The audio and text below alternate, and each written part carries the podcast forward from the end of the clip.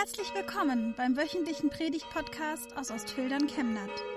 Schön, dass ihr uns zuhört. Schön, dass Sie auf diesem Weg Teil unserer Gottesdienstgemeinde sind. Liebe Gemeinde, als ich in der Schule war, nicht weit weg von hier in Esslingen, da hieß es in regelmäßigen Abständen, bald sind wieder Bundesjugendspiele. Und regelmäßig verschlechterte sich meine Stimmung, denn viel zu gewinnen hatte ich bei diesen Bundesjugendspielen nicht. Eine Ehrenurkunde war für mich unerreichbar. Schon um die Siegerurkunde musste ich hart kämpfen. Manchmal reichte es nur diese Teilnahmeurkunde, die den schlechtesten 30 Prozent als bitteres Trostpflaster aufgeklebt wird. Eigentlich heißt das versagt, auch wenn das olympische Motto heißt, dabei sein ist alles. Aber warum strengt man sich dann überhaupt an? Und dann wurde im Sportunterricht immer Dauerlauf trainiert. Ich startete fröhlich mit den anderen, aber nach spätestens fünf Minuten bekam ich so heftiges Seitenstechen, dass ich kaum noch weiterlaufen konnte und immer wieder stehen bleiben musste. Nein, ein Siegertyp beim Laufen, das war ich wirklich nicht. Zum Glück gab es noch andere Fächer. Heute sehe ich die Bundesjugendspiele kritisch. Eingeführt wurden sie 1951 auf Betreiben von Karl Diem. Schon vor der Zeit des Nationalsozialismus hatte es Reichsjugendwettkämpfe gegeben. Karl Diem war ein wichtiger Sportfunktionär im sogenannten Dritten Reich, dem wir zum Beispiel den olympischen Fackellauf verdanken. Das hat er eingeführt. Sport war zu allen Zeiten und erst recht in der Zeit des Nationalsozialismus Ertüchtigung der Jugend für den Krieg. Ehrlich gesagt verstehe ich nicht, warum es bis heute Ehrenurkunden gibt, die vom Bundespräsidenten unterschrieben werden, als wären die Leistungen unserer Schüler in Kunst und Religion weniger wichtig als die im Sport. Karl Diem hat übrigens auch häufig Sportberichte in der von Josef Goebbels kontrollierten Wochenzeitung Das Reich geschrieben.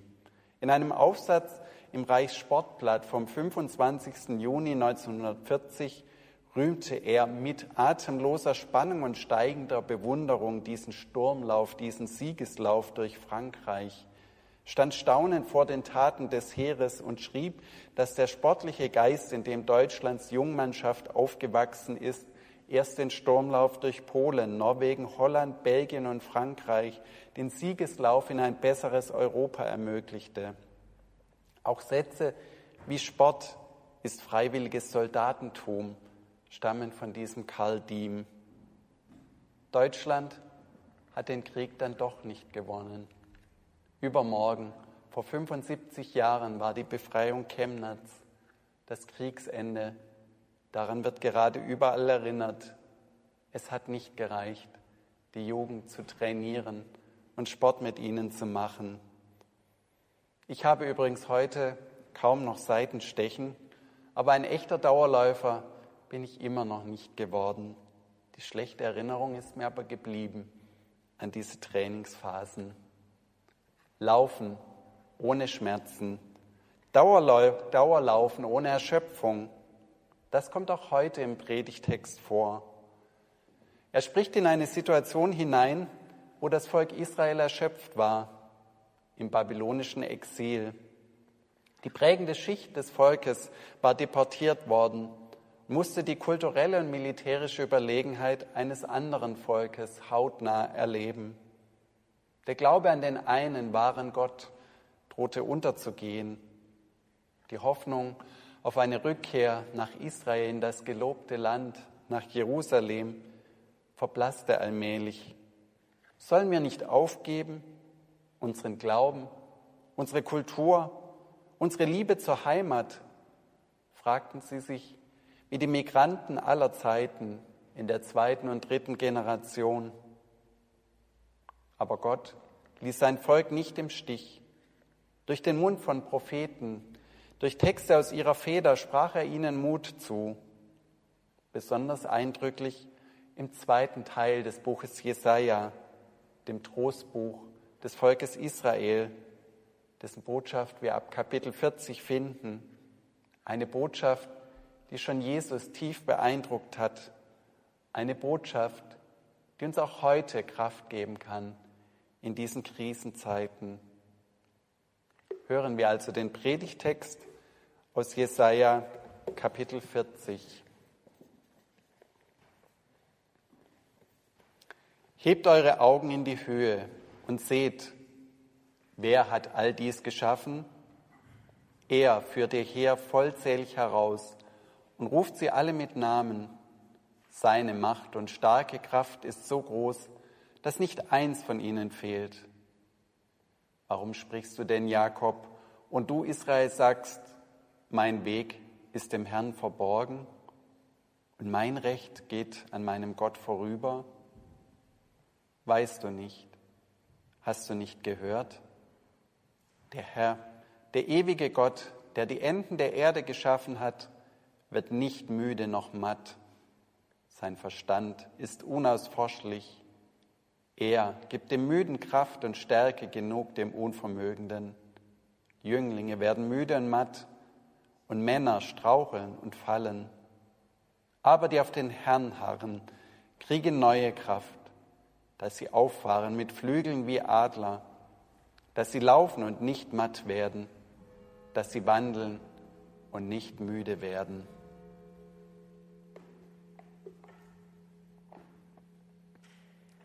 Warum siehst du mich nicht, Gott?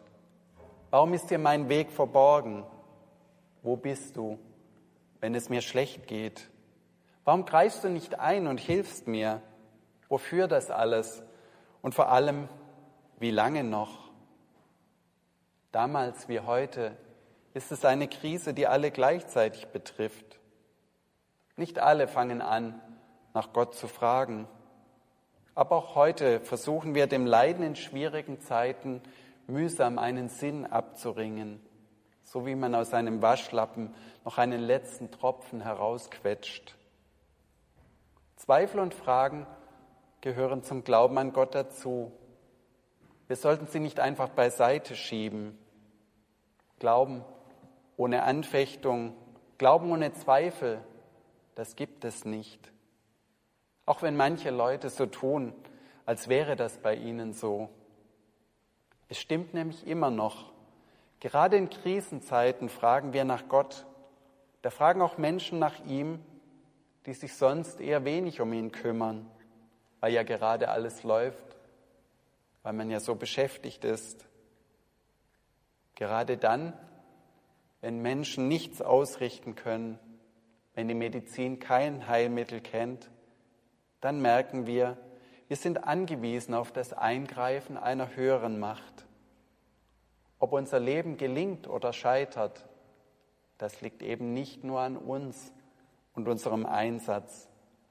Da hat ein anderer seine Finger im Spiel. Und dieser andere will, dass wir ihm vertrauen. Was gibt in einer schwierigen Lage Mut? Es hilft, den Blick nach oben zu richten. Kopf hoch, sagt der Prophet, hebt eure Augen in die Höhe und seht, wer hat all dies geschaffen? Er führt ihr Heer vollzählig heraus und ruft sie alle mit Namen. Seine Macht und starke Kraft ist so groß, dass nicht eins von ihnen fehlt. Was sieht man, wenn man nach oben blickt? Die Sterne. Vielleicht kommt manchem der Schlager in den Sinn. Ich sehe den Sternenhimmel, den Sternenhimmel, Sternenhimmel, oh. Das sind Dinge, Situationen, die wir besonders gut in Erinnerung behalten. Ich erinnere mich in Amerika in einem Park bei Nacht, klarste Sicht auf diesen Sternenhimmel. Das ist beeindruckend. Gott hat das alles gemacht hat das Weltall, das Universum geordnet, hat den Planeten ihre Bahnen gegeben. Es ist faszinierend, dass das zusammenhält. Bis heute ist das von einer Schönheit, die viele Naturwissenschaftler überwältigt und die Sternengucker aller Zeiten. Wenn die Sonne nicht den perfekten Abstand von der Erde hätte, gäbe es hier kein Leben. Das ist nur ein schmaler Korridor. Weißt du, wie viele Sternlein stehen an dem blauen Himmelszelt? Weißt du, wie viele Wolken gehen weithin über alle Welt? Gott, der Herr, hat sie gezählet, dass ihm auch nicht eines fehlet an der ganzen großen Zahl. So singt man Kinder mit Gottvertrauen in den Schlaf. Moderne Menschen gehen heute zum Waldbaden nach draußen und spüren diese Kraft, die die Natur ihnen gibt. Ja, es tut gut, im Frühling zu spüren, dass das Leben weitergeht. Dort gibt es keinen Shutdown, sondern explodierende Lebensenergie. Aber reicht das, um wieder gute Stimmung zu bekommen? Doch nur dann, wenn man die Frage, wer hat all das geschaffen, auch beantworten kann mit Gott, der Schöpfer, der es gut mit seinen Geschöpfen meint, der uns alle liebt. Gott, der mit seinem Verstand alles am Laufen und am Leben erhält. Die Sterne und die Ameisen, den blühenden Kirschbaum und den sich zersetzenden Kompost, der wieder zu wunderbar fruchtbarer Erde wird. Trotzdem gibt es immer wieder diese Durchhängephasen im Lebenslauf. Wie schön wäre es, wenn man dafür keine Energie bräuchte, wenn das Leben so ein Perpetuum mobile wäre, das sich von alleine immer weiter dreht. Die Menschen haben versucht, so etwas zu erfinden. Es gibt ein Modell im Deutschen Museum in München. Wenn es aufwärts geht, dann klappt man die schweren Arme ein und abwärts, da entfalten sie dann ihre volle Energie. Zu schön, um wahr zu sein. Oder wie bei der Lokomotive Emma, die Jim Knopf und Lukas, den Lokomotivführer, über die Insel fährt. Da hängt ein Magnet ein paar Zentimeter vor der Lok. Die Lokomotive wird angezogen von diesem Magneten. Und weil der Magnet oben an der Lokomotive befestigt ist, rückt er immer ein Stück weiter mit nach vorne. Und so fährt diese Lokomotive von alleine. Wunderbar. Schön wäre es, wenn es funktionieren würde. Mich hat diese Idee als Kind fasziniert. Aber das Leben ist eben nicht immer ein Spaziergang. Es läuft nicht von alleine. Viel eher ähnelt es einem Marathonlauf. Jemand hat im Fernsehen zum Umgang mit dem ansteckenden Coronavirus, das uns noch lange beschäftigen wird, gesagt, diese Situation ist wie beim Luftanhalten. Die ersten 30 Sekunden sind viel leichter auszuhalten als die nächsten 30. Und wir haben nur den ersten Teil hinter uns. Wehe, man läuft bei einem Marathon zu schnell los, dann hat man schon verloren, wenn man am Anfang seine ganze Energie verplempert. Man braucht nämlich viel Energie, um ans Ziel zu kommen muss zwischendurch auch mal kurz Pause machen, einen Energy Drink zu sich nehmen. Man hat seine Durchhängerphasen und rafft sich dann wieder auf. Manche brechen schon auf dem Weg zusammen, andere nach dem Zieleinlauf. Laufen, ohne müde zu werden? Ist das nicht auch nur so ein Traum wie ein Perpetuum mobile? Immerhin erlebt man beim Laufen ja dieses Runners High, dieses rauschhafte Hochgefühl, das durch körpereigene Drogen verursacht wird. Gott, der Herr, gibt dem Müden Kraft und Stärke genug dem Unvermögenden. Das ist die großartige Verheißung des Propheten. Er hilft uns, trotz Seitenstechen und trotz dem Wunsch aufgeben zu wollen, dass wir weitermachen dass wir durchhalten, dass wir das Ziel im Auge behalten. Ja, es gibt Einschränkungen. Nicht jeder ist der geborene Läufer oder die geborene Läuferin. Ich bin da sicher nicht der Einzige. Aber besonders eindrücklich finde ich immer, wie Athleten mit Handicap mit ihrer Einschränkung umgehen.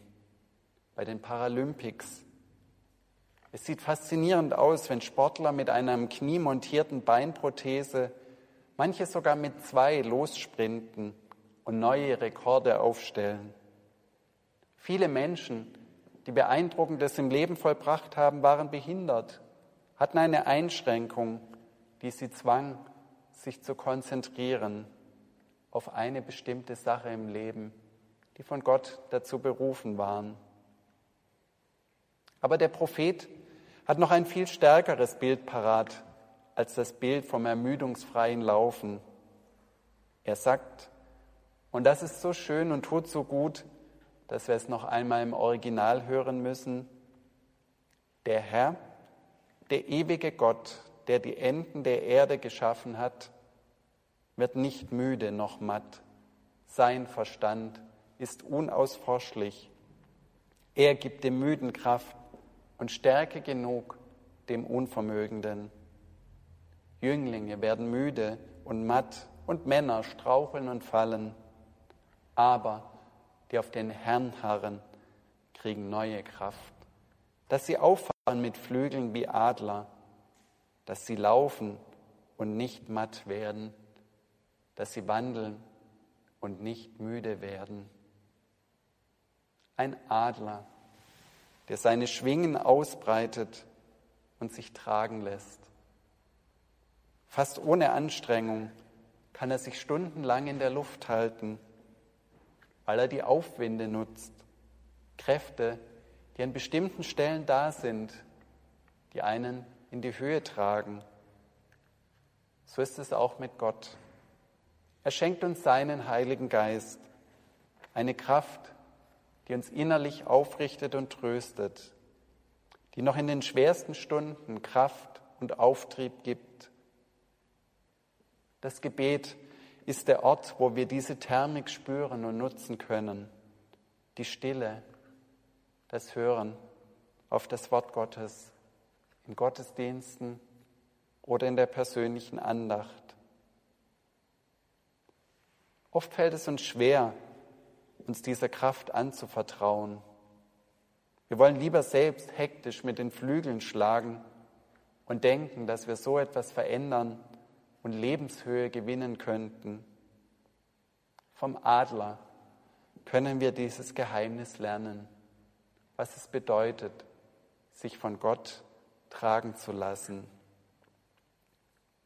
Nach einer schweren Lebenskrise schrieb eine junge Frau, Anfang 20 war sie, ein Gedicht, das weltberühmt geworden ist. Eines Nachts hatte ich einen Traum, sagt sie. Ich ging am Meer entlang mit meinem Herrn. Vor dem dunklen Nachthimmel erstrahlten Streiflichtern gleich Bilder aus meinem Leben. Und jedes Mal sah ich zwei Fußspuren im Sand, meine eigene und die meines Herrn. Als das letzte Bild an meinen Augen vorübergezogen war, blickte ich zurück. Ich erschrak, als ich entdeckte, dass an vielen Stellen meines Lebenswegs nur eine Spur zu sehen war. Und es waren gerade die schwersten Zeiten meines Lebens. Besorgt fragte ich den Herrn, Herr, als ich anfing, dir nachzufolgen, da hast du mir versprochen, auf allen Wegen bei mir zu sein. Aber jetzt entdecke ich, dass in den schwersten Zeiten meines Lebens nur eine Spur im Sand zu sehen ist. Warum hast du mich allein gelassen, als ich dich am meisten brauchte? Da antwortete er, mein liebes Kind, ich liebe dich und werde dich nie allein lassen, erst recht nicht in Nöten und Schwierigkeiten. Dort, wo du nur eine Spur gesehen hast, da habe ich dich getragen. Die auf den Herrn harren, alle, die ihm vertrauen, kriegen neue Kraft, dass sie auffahren mit Flügeln wie Adler, dass sie laufen und nicht matt werden, dass sie wandeln und nicht müde werden. Getragen sein von Gottes Kraft. Was für eine großartige Verheißung ist das heute an diesem Sonntag probieren wir es einfach aus. Amen.